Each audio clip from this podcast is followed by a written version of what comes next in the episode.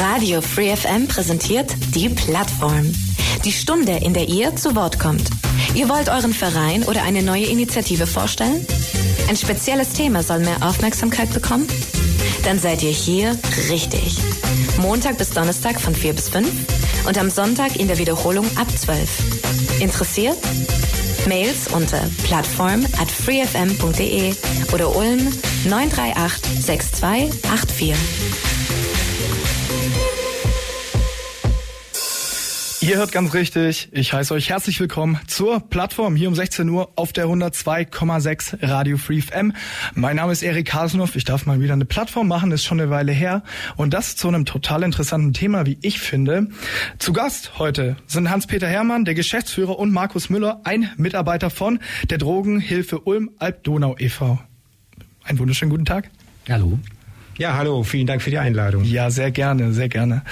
Die Drogenhilfe Ulm Abdonau e.V. Vielleicht kurz zur Einordnung einfach, dass wir jeden abholen, der gerade ähm, vor den Hörern sitzt im Prinzip. Was ist denn das genau? Die Drogenhilfe e.V., der Name sagt schon e.V., eingetragener Verein, ist als Träger ein Verein, der wurde gegründet ähm, 1980. Das war damals eine Initiative von Eltern, äh, deren Kinder konsumiert, abhängig konsumiert haben ist jetzt mittlerweile dann auch schon, also am 1. Mai werden es 43 Jahre alt. Ähm, ich selber bin erst seit fünf Jahren dabei, von daher kann ich zur Geschichte gar nicht so viel sagen, hat sich auf jeden Fall entwickelt.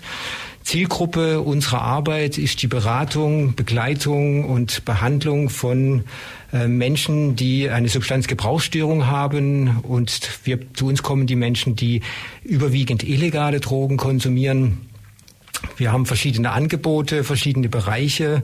Kern der Arbeit ist die Beratung in der psychosozialen Beratungsstelle in der Radgasse. Dort kommen Menschen, die halt einen Substanzgebrauch haben, der für sie nicht mehr in Ordnung ist, möglicherweise für Angehörige nicht mehr in Ordnung ist, die zum Teil auch im Zwangskontext kommen, weil ein Jugendrichter sagt, ähm, ein Jugendlicher ist erwischt worden und als Weisung bekommt er die Auflage zu Gesprächen bei uns. Das ist so eine Möglichkeit. Oder halt Partner äh, ist nicht mehr einverstanden mit dem Konsum.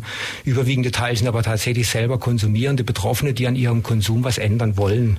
Das ist so ein Teil. Dort in die Beratungsstelle kommen auch Substitutionspatienten, die substituiert werden mit Methadon, Substitol, ähm, und anderen Substanzen.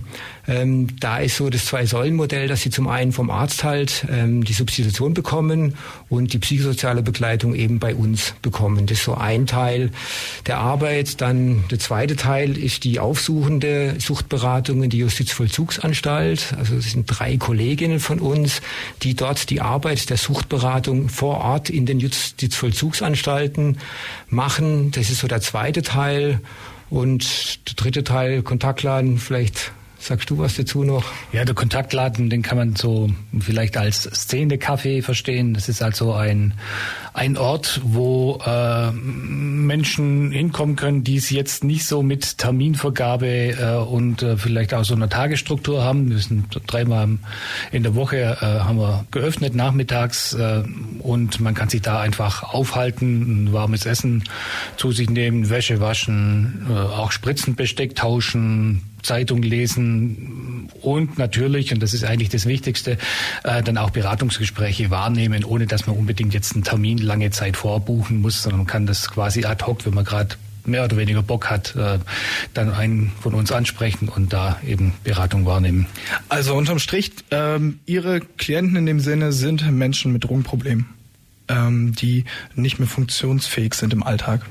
Also nicht so funktionsfähig würde ich jetzt nicht so sagen. Das kann unterschiedliche Ausprägungen haben. Wir haben durchaus Menschen, die in verantwortungsvollen Positionen ähm, ihrem Berufsalltag nachgehen, äh, als Familienvater, Familienmutter funktionieren aber trotzdem deren Konsum ähm, schädlich beziehungsweise auch abhängig geworden ist. Also es muss gar nicht mal so auffällig sein im Alltag. Von daher äh, funktionieren tun viele. Aber sie wollen halt überwiegend an ihrem Konsummuster, an ihrem Konsumverhalten was ändern und brauchen dafür Unterstützung. Ähm, in was beraten Sie da? Es gibt ja verschiedene Formen der, des Konsums von illegalen Substanzen zum Beispiel, auch legalen Alkohol, es gibt Spielsucht. Was ist denn genau Ihr Metier? Also überwiegend halt sind es bei uns die illegalen Substanzen, von Cannabis angefangen, was momentan ja noch ähm, illegal ist, bis hin zu den harten Drogen, Opiaten, ist alles unser Spektrum. Alkohol, ja, viele der, der, Klienten, die zu uns kommen, konsumieren auch Alkohol, steht aber nicht im Vordergrund. Äh, für diese Substanz, das macht die Caritas-Beratungsstelle und räumlich sind wir zuständig für Ulm, also für Menschen, die in Ulm oder im Alt-Donau-Kreis wohnen. Und das zweite ist eben noch die Medien-Online-Abhängigkeit. Ja, das ist ein kleines äh, Spezialgebiet. Äh, nachdem äh, die Kollegen von der Caritas eben das Thema Alkohol und Spielsucht betreuen, haben wir das eben, eben insofern aufgeteilt, dass wir eben noch das Thema Medien-Online-Abhängigkeit äh, beziehungsweise äh, Medien-Online-Störung, kann man vielleicht besser dazu sagen, äh, mit in unser Portfolio genommen haben und äh, das eben auch noch ein Bereich von uns ist. Alles klar. Vielleicht mal ähm, zur Aufklärung äh, Drogenhilfe Ulm Alb-Donau e.V. eingetragener Verein. Wie kommt es, dass die Drogenhilfe ein Verein ist? Also nochmal, das ist aus der Geschichte raus halt eben 1980 wurde es gegründet von Eltern, die da einen Bedarf gesehen haben für ihre Kinder, Unterstützungsangebot und ein Verein ist halt eine Rechtsform. Jeder Träger braucht halt eine Rechtsform. Das ist halt im sozialen Bereich oftmals der Verein, wenn es nicht gerade eine Einrichtung des eines Wohlfahrtsverbandes ist. Und jeder, Verein hat halt einen Vorstand, jeder Verein hat Mitglieder. Bei uns sind im Vorstand, es ist die Christina Sengroth, ist eine Strafverteidigerin hier in Ulm. Zweiter Vorsitzender ist der Robert Jungwirth, ist ein Kinderarzt in Ulm. Und dritter Vorstand ist der Uli Berron, der war früher äh, Leiter von der großen Jugendhilfeeinrichtung. Das sind alles Menschen, die uns in unserer Arbeit noch mit ihrer Expertise unterstützen und letztendlich dann auch diesen Rechtsträger füllen mit ihren Personen und ihren ehrenamtlichen Engagement. Und ansonsten, wir haben 40 Mitglieder, die aber letztendlich ins operative Geschäft, in die Arbeit mit den Klienten überhaupt nicht eingebunden sind. Das ist einfach die Struktur. Ähm, die Mitgliederversammlung wählt den Vorstand, der Vorstand stellt die Geschäftsführung ein, die Geschäftsführung und die Mitarbeiter stellen neue Mitarbeiter ein. Das ist ein sehr flexibles, sehr flexibler Träger, ähm, weil wir nicht gebunden sind an eine, eine größere Organisation. Wir können schnell entscheiden, wir können hier schnell vor Ort lokal entscheiden und dann auch die Entscheidungen schnell umsetzen. Sie haben ja schon erwähnt, wir, äh, es gibt drei verschiedene Teile im Prinzip ähm, der Drogenhilfe. Eine davon die Beratungsstelle. Wie läuft denn da der Ablauf ab? Äh, was bietet die Beratungsstelle? Wer kommt zu Ihnen? Wie kann man Kontakt zu Ihnen aufnehmen? Also der Erstkontakt läuft in der Regel übers Telefon. Also wir haben eine, sehr gute Homepage. Wer Drogenhilfe Ulm Altona oder Drogenhilfe Ulm eingibt als Schlagwort, der kommt ähm, auf unsere Seite. Auf unserer Homepage sind dann die Telefonzeiten äh, veröffentlicht und der ruft dann einfach mal an.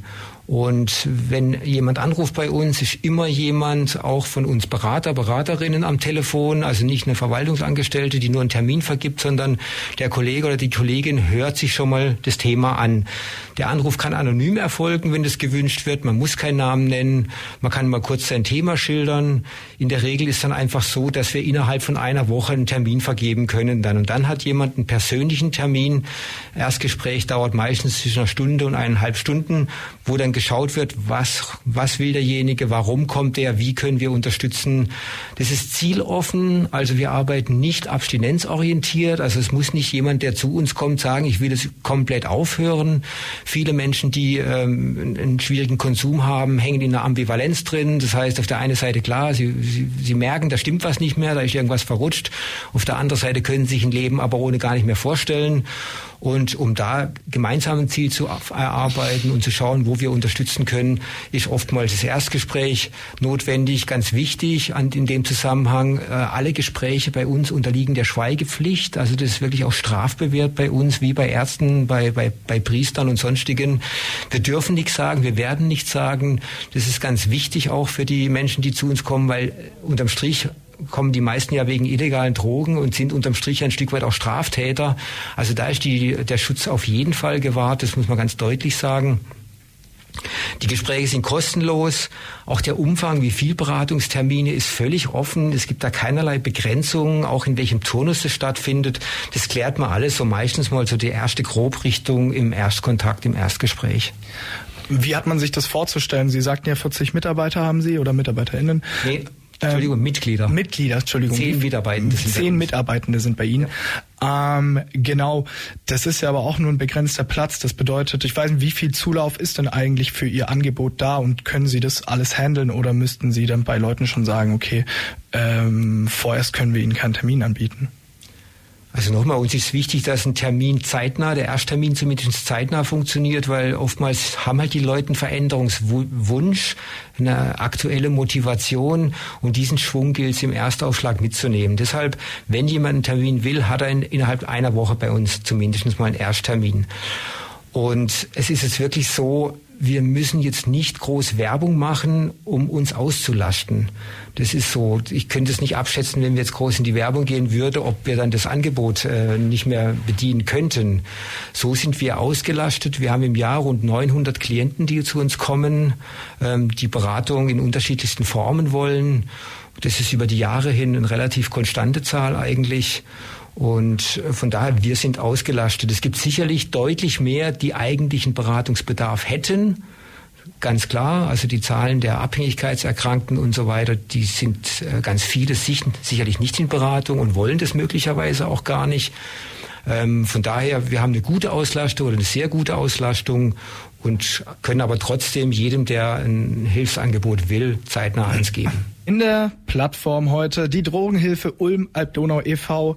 in Persona von Hans-Peter Hermann, dem Geschäftsführer, und Markus Müller, einem Mitarbeiter der Drogenhilfe. Wir hatten gerade noch kurz gequatscht. Nämlich gibt es noch weitere Wege, zu Ihnen Kontakt aufzunehmen.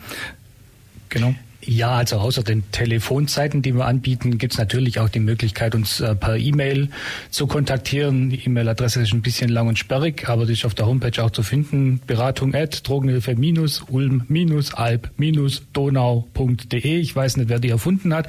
Die haben wir jetzt halt. Äh, und es gibt auch die Möglichkeit, äh, zu Zeiten, die auch der Homepage zu entnehmen sind, in die offene Kontaktzeit zu kommen. Das heißt, das ist ein Zeitfenster, wo man einfach ohne Termin vorbeikommen kann äh, auch anonym äh, und ent sich entweder mal eine Kurzberatung abzuholen oder äh, zu überlegen, was ist denn jetzt, was sind denn jetzt die besten Wege oder einfach einen Termin zu vereinbaren und das halt im persönlichen Gespräch zu machen.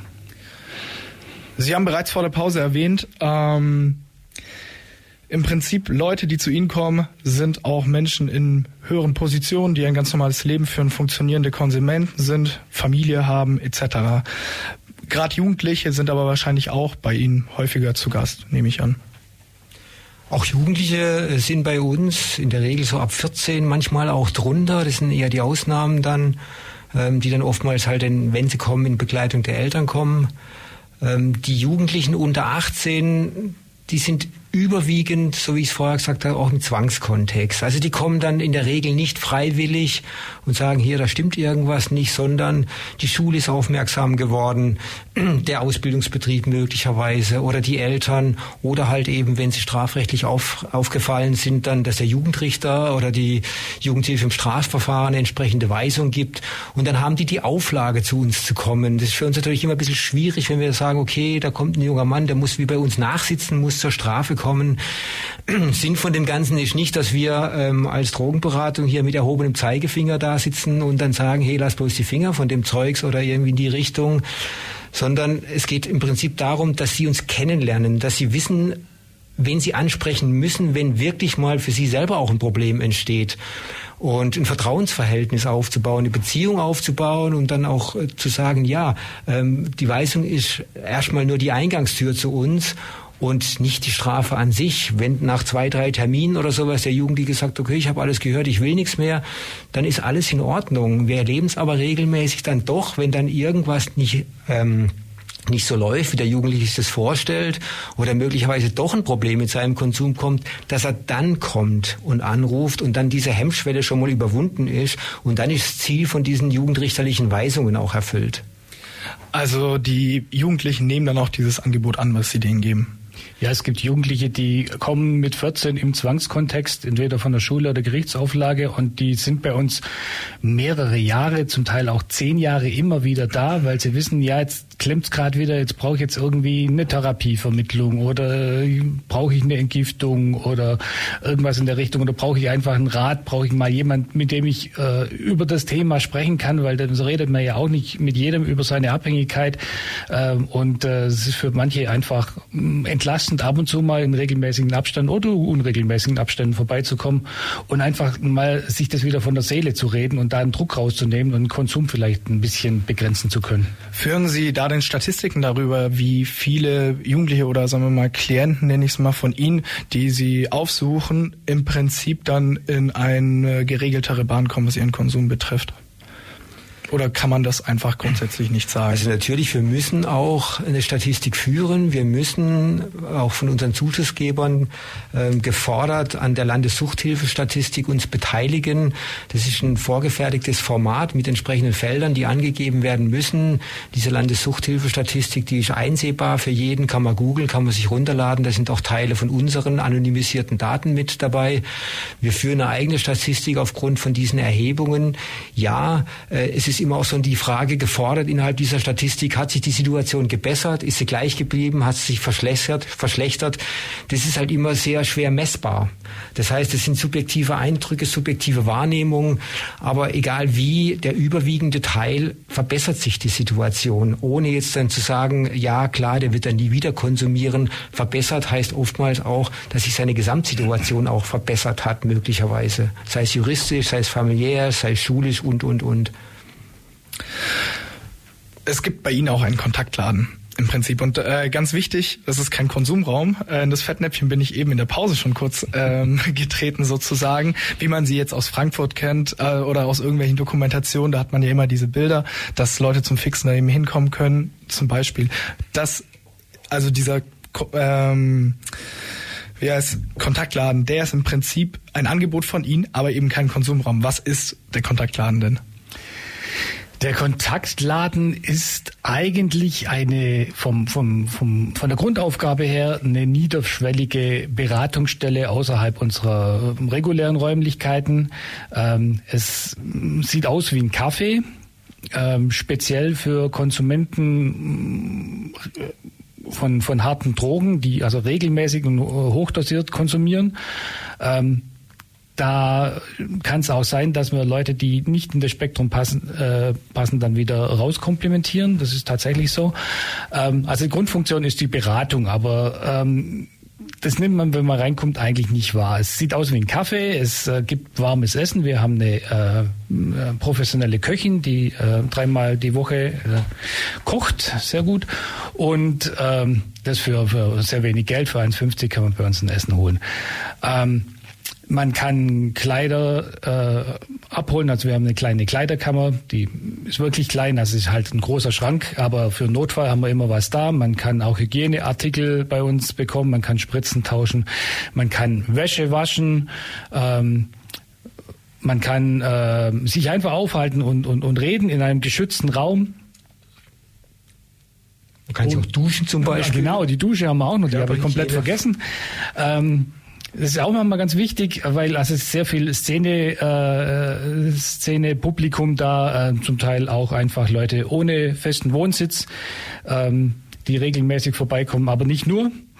Es gibt also, also Großteil äh, ist, hat irgendwie eine Wohnung und äh, was, also die Grundaufgabe eigentlich ist, wir haben einfach äh, hinten ein Büro mit allem, was so ein Beratungsbüro braucht, Internetzugang, Faxgerät, Kopierer, so dass wenn dann mal ein Bürgergeldantrag neu gestellt werden kann und äh, es einfach allein nicht schaffbar ist, dass wir da eben unterstützen können und es dann auch gleich losfaxen oder Briefverkehr oder eine Therapievermittlung oder also dieses ganze äh, administrative, wo der Zugang und die Geräte vielleicht einfach gar nicht da sind äh, und auch die Fähigkeit, ähm, regelmäßige Termine in der Radgasse da wahrzunehmen, vielleicht einfach nur ein bisschen fehlt, können wir das ähm, quasi sukzessive, immer wenn Leute da sind, äh, verfolgen und äh, auch erreichen. Also wäre vielleicht anders gar nicht möglich. Also das sind auch einfach Aufgaben, die so, sage ich mal, im Bereich des Streetworking ablaufen, wo ja. sie dann auch den Leuten unter die Arme greifen und so ein bisschen den Alltag mitregeln. Genau, also das Streetworking, das ist äh, eng mit unserer Arbeit verknüpft. Äh, wir sind äh,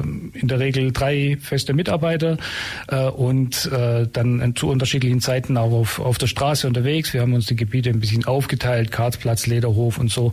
Ähm, und der Vorteil am Kontaktladen ist, dass wir nicht reines Streetworking anbieten müssen und alles auf der Straße machen und äh, Ordner und äh, Handy und sonst was mitschleifen müssen, damit äh, irgendwie ähm, ein Antrag gestellt werden kann. Wir können sagen, kommst morgen oder diese Woche im Kontaktladen vorbei, dann können wir das vollends fix machen, können wir das nochmal intensiv bereden und äh, ja, ist eigentlich ein gutes Ergänzungsmittel zum Streetwork. Ist das aber auch ein ganzer Teilbereich der Drogenhilfe, also dieses Streetworking? Oder machen das andere Institutionen?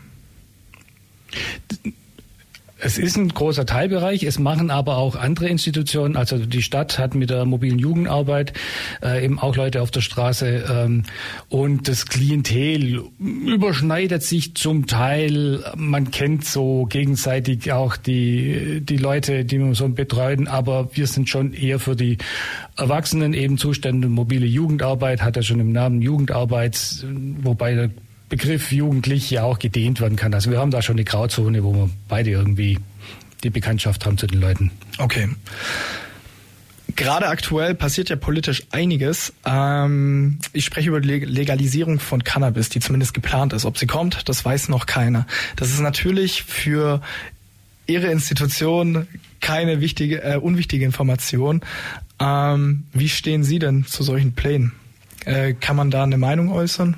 Äh, im Sinne der Drogenhilfe?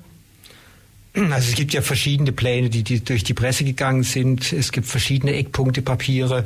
Das, was aktuell jetzt vorgelegt worden ist, jetzt am 12.04.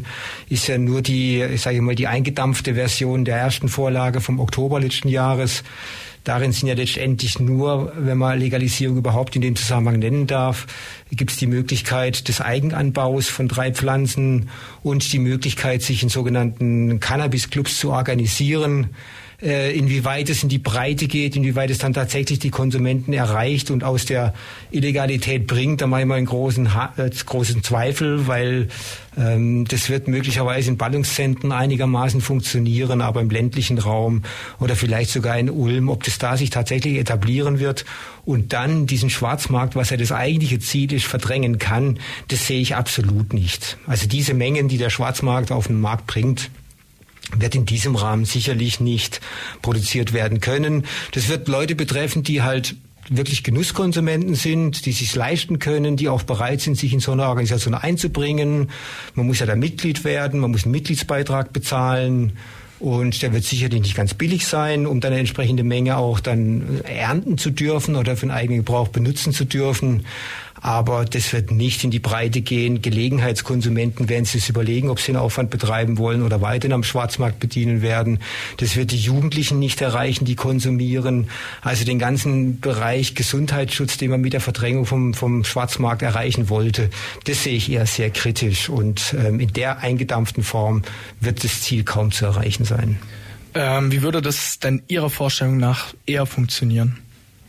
Also so das erste Eckpunktepapier war da deutlich weitreichender, weil da war ja wirklich geplant, äh, den, den Wirkstoff THC aus dem Betäubungsmittelgesetz zu streichen und damit wirklich diese Entkriminalisierung zu erreichen und auch dann die Möglichkeit in zertifizierten Geschäften aus äh, Material aus kontrolliertem Anbau kaufen zu können, ähm, auch in die Breite. Und das wäre wirklich ein Ansatz gewesen. Da gibt es ja vergleichbare Länder wie Kanada zum Beispiel, die das seit 2018 machen wo man so nach den ersten Studien jetzt gute Erfahrungen gemacht hat, wo so nach und nach, natürlich nicht gleich am Anfang, aber über die letzten vier Jahre dann der Schwarzmarkt doch tatsächlich mehr an Bedeutung verloren hat, dass die, die tatsächlich konsumieren, wirklich davon ausgehen können, was sie in Fachgeschäften kaufen, ist nicht irgendwie gestreckt oder mit irgendwelchen Substanzen verunreinigt. Ähm, das Ganze ist jetzt nur, dass es nicht falsch verstanden wird, äh, ist jetzt nicht so, dass wenn wir sagen, Legalisierung finden wir gut, dass wir sagen, dass Cannabis harmlos ist. Das ist ganz wichtig darauf hinzuweisen. Gerade für Jugendliche ist es halt einfach eine gefährliche Substanz. Auch Alkohol ist ja so, trotz, dadurch, dass er ähm, legal ist, ist er noch lange nicht ungefährlich. Darauf muss man hinweisen.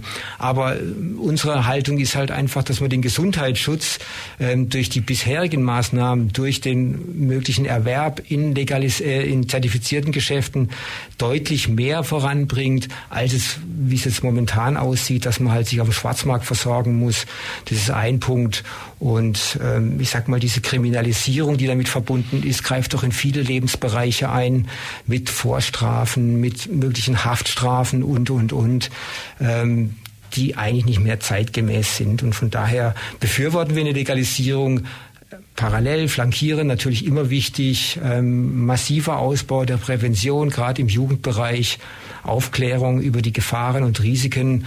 Und wenn man jetzt Kanada nimmt zum Beispiel, da hat gerade in dieser möglichen Problemgruppe der ähm, 16- bis 19-Jährigen hat der Konsum nicht zugenommen. Das ist statistisch herausgekommen mittlerweile. Sondern abgenommen, nehme ich an. Er hat nicht abgenommen, er ist gleich geblieben tatsächlich in dem Bereich. Die einzigste Gruppe, das ist vielleicht fast anekdotisch in, in Kanada, wo ein massiver Zunahme war, waren männliche Konsumenten zwischen 40 und 60 Jahren. Kann sich jetzt jeder zusammenreimen, woran das liegen könnte, aber das ist tatsächlich statistisch so rausgekommen bei den Untersuchungen. Da, das überlassen wir der Fantasie der ZuhörerInnen, hätte ich gesagt. sehr gut, sehr gut. Ja, es gibt, gibt wahrscheinlich genug Jugendliche, mit denen Sie auch in Kontakt treten, die eben dann da dran stehen und einen Eintrag ins Führungszeugnis haben, oder? Also Jugendliche ja noch nicht. Äh, da gibt es ja dieses Polizei, dieses äh, Strafregister noch nicht, wenn die nach Jugendstrafrecht verurteilt werden.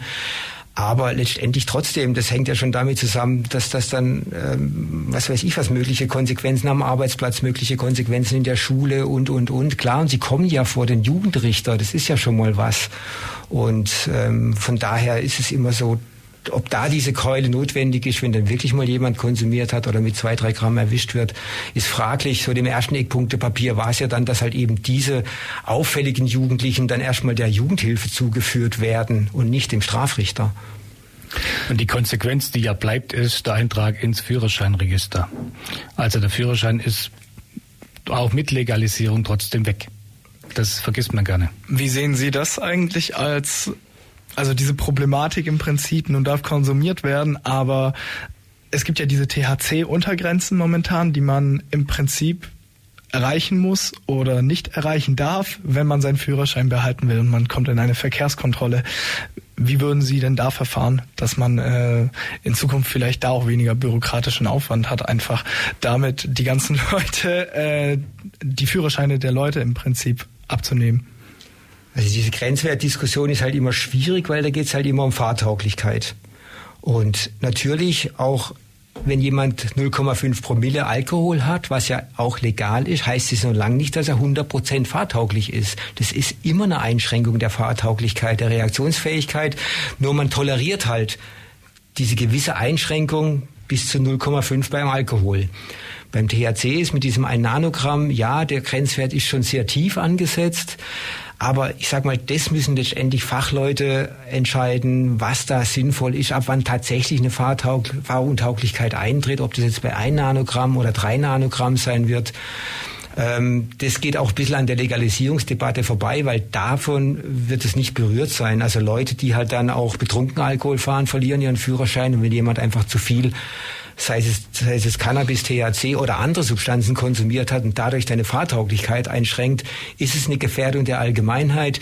Da muss auch äh, der Staat eingreifen und ich selber will auch geschützt werden vor Leuten, die halt bekifft, besoffen oder sonst irgendwo hinterm Steuer sitzen. Wie sieht es denn eigentlich aus? Sie meinen, Sie führen Statistiken im Prinzip da über das, was bei Ihnen in den Räumen passiert. Wenn man jetzt auf die Drogen schaut, die ihre Klienten nehmen. Gibt es da einen Trend? Ist es wie Cannabis? Sind es andere Drogen? Wie hat man das einzuordnen? Also bundes- wie landesweit und auch bei uns ähm, ist die Hauptsubstanz Cannabis. Das ist ein ganz deutlicher Trend. Auch in dieser Suchthilfestatistik werden auch immer prozentuale prozentual erhoben, wie viel Abhängigkeit dann auch entstanden ist. Das war früher, war der Alkohol der Leader, ist er immer noch, aber Alkohol ist in den letzten zehn Jahren äh, ganz sicher weiß ich nicht, aber von 48 auf, auf 42 Prozent derer, die halt abhängig konsumieren, ges, gesunken und Cannabis ist im gleichen Zeitraum von 12 auf 19 Prozent gestiegen. Also eine deutliche Zunahme beim Cannabis. Ähm, die anderen Substanzen äh, spielen da eine untergeordnete Rolle in der Menge natürlich. Also Cannabis ist auch bei uns die Hauptsubstanz. Und die anderen Substanzen, wie sieht's denn bei denen aus? Also hält sich da die Waage bei allem anderen? Oder gibt's da auch Verschärfungen? Gehen da Trends nach oben? Es gibt immer, nee, so, so richtig so ein Trend, wo man den, den statistisch, da gibt's immer wieder mal so Peaks, wo man sagen kann, okay, jetzt ist da mal Kokain wieder mehr gewesen oder dann mal wieder Amphetamin, die sind so leicht am Steigen, so die letzten Jahre. Das sind so möglicherweise auch so ein bisschen Trends. Ähm, da kann man jetzt nicht wirklich festmachen, wie jetzt vielleicht in anderen Regionen, so im Osten von, von Deutschland, wo dann auf einmal so Crystal Meth nach oben geschossen ist. Das ist jetzt hier noch nicht erkennbar, noch nicht angekommen. Es bestätigt auch die Polizei von dem, was auf dem Schwarzmarkt gefunden wird. Also von daher, das sind eher so kleinere Schwankungen, die man jetzt nicht unbedingt als Trend benennen könnte. Okay. Wenn man zu Ihnen kommt, man macht ein Erstgespräch aus, ruft Sie an, nimmt Kontakt zu Ihnen auf. Äh, womit muss man rechnen? Was passiert dann? Was kann dann passieren? Was kann man bei Ihnen in Anspruch nehmen, theoretisch, abgesehen von diesem Erstgespräch? Also das Erstgespräch ist erstmal ähm, eine Bestandsaufnahme dann in der Regel. Was will der, diejenige überhaupt von uns? Wo sieht er einen Unterstützungsbedarf? Ähm, es gibt Menschen, die wirklich eine manifeste Abhängigkeit haben, wo es auch klar ist, dass es Krankheitswert hat. Da gibt es Kriterien dafür, die ein Arzt auch diagnostizieren kann. Und da ist halt in den allermeisten Fällen so, dass nur eine stationäre Langzeitrehabilitation ähm, eine zielführende Maßnahme ist. Das ist dann ein halbes Jahr in der stationären Klinik. Und um diese zu erreichen, das ist nicht ganz einfach. Man muss ein kompliziertes Antragsverfahren bestehen. Da unterstützen wir, wir als anerkannte Beratungsstelle müssen dann auch in so einem Fall einen Sozialbericht erstellen, wo wir eine Prognose schreiben müssen, wie wahrscheinlich wir das halten, dass er das Ziel der Abstinenz erreichen kann. Und das ist so ein großer Teil dann der Unterstützung in der Therapievermittlung, auch eine entsprechende Therapieeinrichtung auszusuchen, Entgiftungseinrichtung zu suchen, auf dem Weg dorthin zu begleiten und dann in letzter Konsequenz teilweise auch in die Therapieeinrichtung hinzufahren. Ähm, das ist so eine Möglichkeit. Und die Menschen, die, sagen wir so, nicht so ganz abhängig konsumieren, vielleicht einen schädlichen oder problematischen Konsum haben, die es oftmals selber versuchen wollen, das zu reduzieren mit Unterstützung, die kommen entweder halt regelmäßig zu Beratungs-, zu Therapiegesprächen oder sie können an einer Therapiegruppe teilnehmen. Flankierend gibt es bei uns auch eine Selbsthilfegruppe zum Beispiel. Das ist ein Angebot, das in unseren Räumen stattfinden, wo sie auch wöchentlich in der Gruppe Unterstützung finden können. Ähm, es gibt begrenzt noch ähm, Möglichkeiten.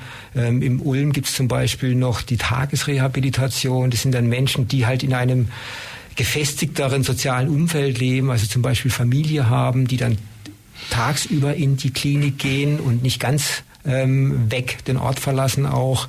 Das muss man einfach im Einzelfall entscheiden, was zielführend ist und was ausreichend ist. Das sind so die wesentlichen ähm, Unterstützungsmöglichkeiten.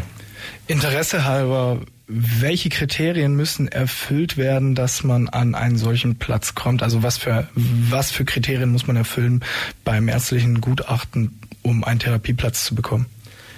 Also einen Therapieplatz zu bekommen, das ist ja erstmal was ein anderes Thema. Man muss die Diagnose haben. Das ist wie bei jeder Krankheit, gibt's halt diesen ICD-10 momentan noch, das ist International Classification of Disease, wo dann diese Kriterien festgeschrieben werden. Und diese Diagnose, die darf nur ein Arzt stellen, das dürfen wir gar nicht, selbst wenn wir die erkennen. Also faktisch muss dann jemand auch zu einem Arzt gehen, der dann eben anhand dieser Diagnosekriterien feststellt, ob eine Abhängigkeit vorliegt.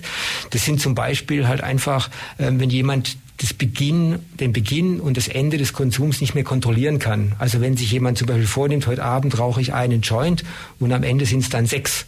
Also das, den Plan hat er gehabt, nur mal ein bisschen und dann ähm, hört er erst auf, wenn es gar nicht mehr anders geht. Das wäre zum Beispiel ein so ein Kriterium, wo man sagen könnte, ja, wenn dieses Kriterium über einen gewissen Zeitraum erfüllt ist, dann ähm, liegt möglicherweise eine Abhängigkeit vor. Von den sechs gängigen Kriterien müssen drei über einen Zeitraum von einem Jahr erfüllt sein wann man dieses Kriterium anlegt oder bejaht, das ist natürlich auch immer subjektiv in der Einschätzung. Ja. Wenn jemand zum Beispiel ein zweites Werden noch, wenn er negative Konsequenzen in Kauf nimmt, also wenn er das, wenn er es dann nicht mehr schafft, am nächsten Tag zur Arbeit zu gehen, öfters mal liegen bleibt und dann halt nicht mehr anruft beim Chef und gar nicht mehr zur Arbeit geht und, und, und und möglicherweise eine Kündigung ähm, in Kauf nimmt. Das heißt, dann nimmt er negative Konsequenzen in Kauf und konsumiert trotzdem weiter. Das wäre so ein weiteres, oftmals auch so ein, wo es nach außen eine Wirkung hat, Kriterium, wo man auch sieht. Dann körperliche Abhängigkeit zum Beispiel, das ist nicht bei jeder Substanz, aber gerade bei Opiaten äh, kommt man relativ relativ auch schnell eine körperliche Abhängigkeit rein, Entzugserscheinungen und so weiter. Das sind so Indizien dafür, dass dann tatsächlich eine Abhängigkeitserkrankung vorliegt. Aber das entscheiden dann nicht wir, das entscheidet der Arzt. Also das Ganze wird meistens über einen Kostenträger finanziert, Krankenkasse oder meistens die Rentenversicherung. Und äh, die haben halt entsprechende Formulare quasi, die sie, die sie dann zugeschickt haben wollen. Da ist ein, einfach ein Bericht vom Arzt dabei, ähm, der dann einschätzt, liegt eine Abhängigkeit vor oder nicht und mit welchen Kriterien. Da sind wir eigentlich komplett raus in der Beurteilung. Bei uns geht es dann eher darum, abzuschätzen, inwieweit ist tatsächlich eine Motivation vorhanden. Also macht das nur, weil die Frau sonst mit Scheidung droht oder weil sonst den Job verliert oder will er tatsächlich an seinem Leben was ändern? Will er tatsächlich für sich äh, versuchen, ein abstinentes, äh, abstinentes Leben zu führen oder ja, ist eher eine extrinsische Motivation, heißt so fachchinesisch, ähm, wo die Erfolgsaussichten eigentlich für eine, für eine äh, Therapie oder eine Reha eher gering sind. Das sind so die, die Teile, die wir dann einschätzen müssen, benennen müssen und auch einen Bericht darüber äh, verfassen, wo wir unsere Einschätzung von der Gesamtsituation nochmal wiedergeben. Jetzt haben wir viel über Rauschgifte im konventionellen Sinne geredet, das, was man sich so darunter vorstellt. Eine, ein Teil ihrer Arbeit, über den wir jetzt noch gar nicht geredet haben, richtig, das ist auch die Medien- und Online-Abhängigkeit. Ähm, bei der man ja auch gar nicht weiß, okay, was ist denn damit gemeint? Können Sie das vielleicht kurz erklären?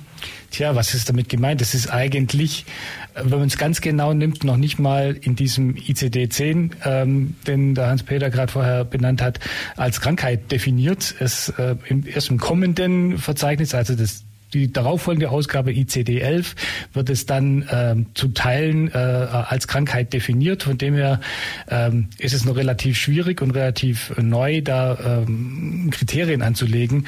Aber äh, der Mechanismus für eine Abhängigkeitsentstehung äh, ist eigentlich genau der gleiche wie bei äh, anderen Substanzen. Also man schüttet Dopamin aus und mal ganz grob gesagt gewöhnt sich an diese Dopaminausschüttung und kann irgendwann nicht mehr ohne.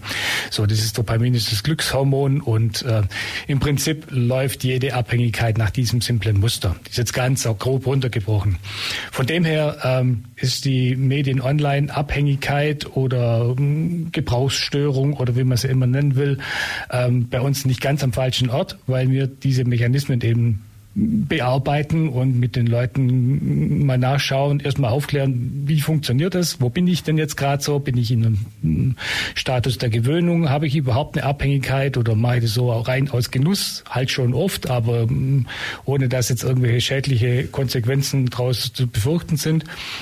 Ähm, es ist im Prinzip eine nicht substanzielle Droge, wenn man es genau sehen muss, die wir aber jeden Tag konsumieren in irgendeiner Form, weil wir ja mit Medien äh, elektronischer Art täglich beschäftigt sind. Nicht immer im Konsummodus, da ist auch noch ein Unterschied, ob man damit arbeitet, ob man konstruktiv damit umgeht oder ob man sich eben nur ähm, das Wohlbefinden anhebt. Ich finde, in diesem Begriff ist total viel drin, also Medien- und Online-Abhängigkeit, also gerade von der Eingrenzung her, da fällt ja total viel drunter. Kann man das ein bisschen konkretisieren? Über was für Dinge spricht man da vielleicht bestimmte Medien? Können Sie das vielleicht ein bisschen besser erläutern? Also die Fachwelt unterteilt sich in, in äh, Surfing, Gaming und Chatten chatten was, genau. Ähm, grob gerastert macht eigentlich nicht wirklich äh, Sinn. Also, die Vielfalt der Geräte ist sehr groß, sehr viel von denen, die äh, hier bei uns aufschlagen, die sind eigentlich äh, aus dem Gaming-Sektor. weil das einfach das ist, was das Belohnungszentrum äh, massiv füttert. Also man hat einfach sehr schnell Erfolgserlebnisse und diese Erfolgserlebnisse, die will man einfach wieder haben. So funktioniert unser Belohnungszentrum einfach. Was sich gut anfühlt, will ich wieder haben. Und das ist im, ähm, im Spielesektor eigentlich schon recht hoch. Ähm, zweiter kleiner Schwerpunkt ist dann so diese soziale Medien. Ähm, WhatsApp und ähnliches. Ähm, aber das drückt sich mal bei uns in der Beratungsstelle jetzt nicht so, so massiv aus, dass da ein großes Thema ist. Also meistens sind Gamer oder vielleicht noch ein paar Surfer. Also es gibt für den Moment keinen Trend, dass man sagen könnte, okay, die Sucht nach sozialen Medien, gerade vielleicht bei jungen Leuten, sehr jungen Leuten, ähm, die nimmt zu. Diesen Trend gibt es Stand jetzt noch nicht. Ist bei uns auf jeden Fall nicht erkennbar im Moment. Aber es, wir haben jetzt gerade eine Corona-Pandemie hinter uns, wo ähm, Schulen geschlossen waren und äh, junge Leute mehr oder weniger isoliert äh, waren und sich eigentlich nur durch elektronische Medien überhaupt irgendwie begegnen konnten. Ähm, da denke ich mal, ist auch eine Kultur ein bisschen mehr gewachsen, wo sich die Auswirkungen vielleicht erst noch später bemerkbar machen. Oder aber, das ist ja alles Spekulation, äh, es ist eine Kultur gewachsen, wo die Jugend dann auch gelernt hat, mit solchen Medien als Selbstverständlichkeit umzugehen und überhaupt kein Leidensdruck draußen entsteht. Also dann im Prinzip überwiegt die Medienkompetenz der Sucht. Die ist auf jeden Fall ähm, ein starker Antagonist. Okay. Wir haben jetzt viel über grundsätzliche Sucht geredet und wie Leute zu Ihnen kommen, die süchtig sind. Aber ich denke mal, Prävention ist ja auch ein Stück weit Ihre Aufgabe, wenn nicht sogar ein Kern Ihrer Aufgabe. Was haben Sie denn so für Präventionskonzepte? Was machen Sie? Wie gehen Sie da mit jungen Leuten um vielleicht auch? Also es gibt ja da verschiedene Settings in der Prävention. Es gibt zum einen das Setting Schule. Da gibt es im Ulm-Alb-Donau-Kreis ein Präventionskonzept. Da gibt es auch eine Präventionsbeauftragte versucht. Ähm, die sitzt im Alb-Donau-Kreis. Da gehen wir oftmals gemeinsam auch ähm, mit der Polizei oder mit der Caritas in siebte, achte Klassen, informieren dann die jungen Menschen über die Gefahren von Substanzen, über die rechtlichen Auswirkungen von Substanzen, aber auch ganz viel speziell bei uns im Vordergrund, warum konsumiere ich eigentlich, welche Funktion hat es in meinem Leben, welche Bedürfnisse erfülle ich da damit. Das ist so das eine Setting. Dann haben wir auch betriebliche Veranstaltungen, das sind größere Firmen, die uns einladen, gerade wenn sie eine, eine größere Menge an Auszubildenden haben, die dann eben auch mit dem Thema ähm, Suchtmittel Meistens sind es dann sogar Projekttage dann, wo wir abhalten, wo die mit konfrontiert werden, wo, eine Auseinandersetzung stattfindet. Und das Dritte ist ganz wichtig auch noch, dass wir Multiplikatorenschulungen machen, weil wir mit unseren zehn Mitarbeitenden können natürlich nicht das ganze Spektrum abdecken, auch nicht die ganzen Schulen erreichen und, und, und.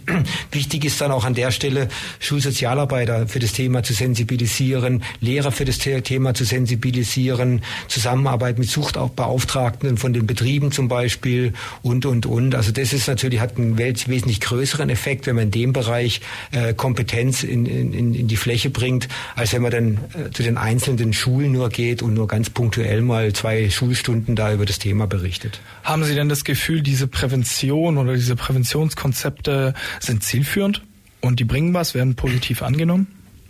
Also es ist natürlich sehr unterschiedlich. Das hängt natürlich immer davon ab, wenn es, wenn es eine Schule äh, anruft und sagt, sie möchte gern halt einfach, weil es der Lehrplan äh, erfordert, dass man zwei Stunden über Drogen spricht und wir kommen dann völlig aus dem Kontext gerissen in die Schule und erzählen dann zwei Stunden was über, über Drogen, ähm, sehe ich den Effekt eigentlich gar nicht. Ähm, das ist, ja, die Wirkung ist nicht nachhaltig, mit Sicherheit nicht.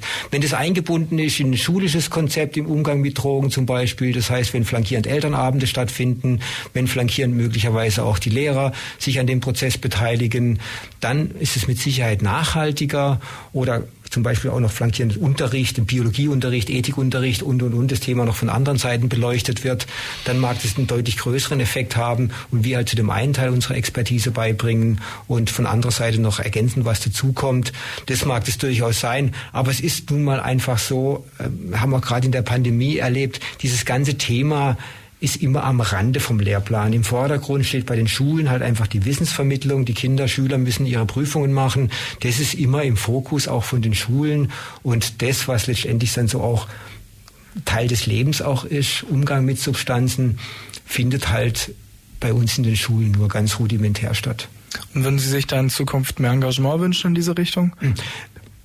Engagement muss natürlich auch immer sein, wir haben natürlich auch nur begrenzte Ressourcen. Ja? Wir können jetzt auch nicht aus dem Riesenfundes von Mitarbeitern ähm, schöpfen. Das heißt, sollte dann tatsächlich eine Stärkung von dem Bereich ähm, politisch gewünscht werden oder jetzt möglicherweise ist sogar gefordert ähm, in dem Eckpunktepapier für die Cannabis-Legalisierung zum Beispiel, dass dann eine äh, Prävention verpflichtend sein soll. Ja, das ist toll, das finde ich auch gut, aber dann müssen halt unsere personellen Ressourcen auch entsprechend aufgestockt werden, weil mit dem, was wir momentan haben, könnten wir das nicht stemmen.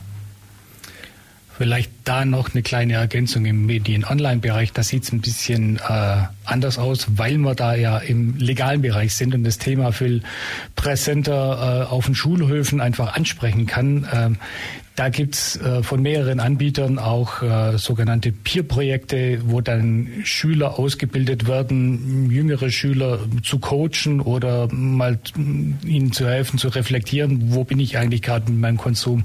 Habe ich äh, eine Abhängigkeit? Bin ich gefährdet mit meinem Konsum? Ist das äh, schwierig oder ist das eigentlich alles völlig okay? Ähm, da gibt's zum Beispiel, das bieten wir an, äh, die, die Net-Piloten. Das ist eine Ausbildung, wo man dann zwei Fachkräfte an der Schule plus äh, Schüler dann so weit coachen, dass es dann auch ohne uns an den Schulen weiterlaufen kann.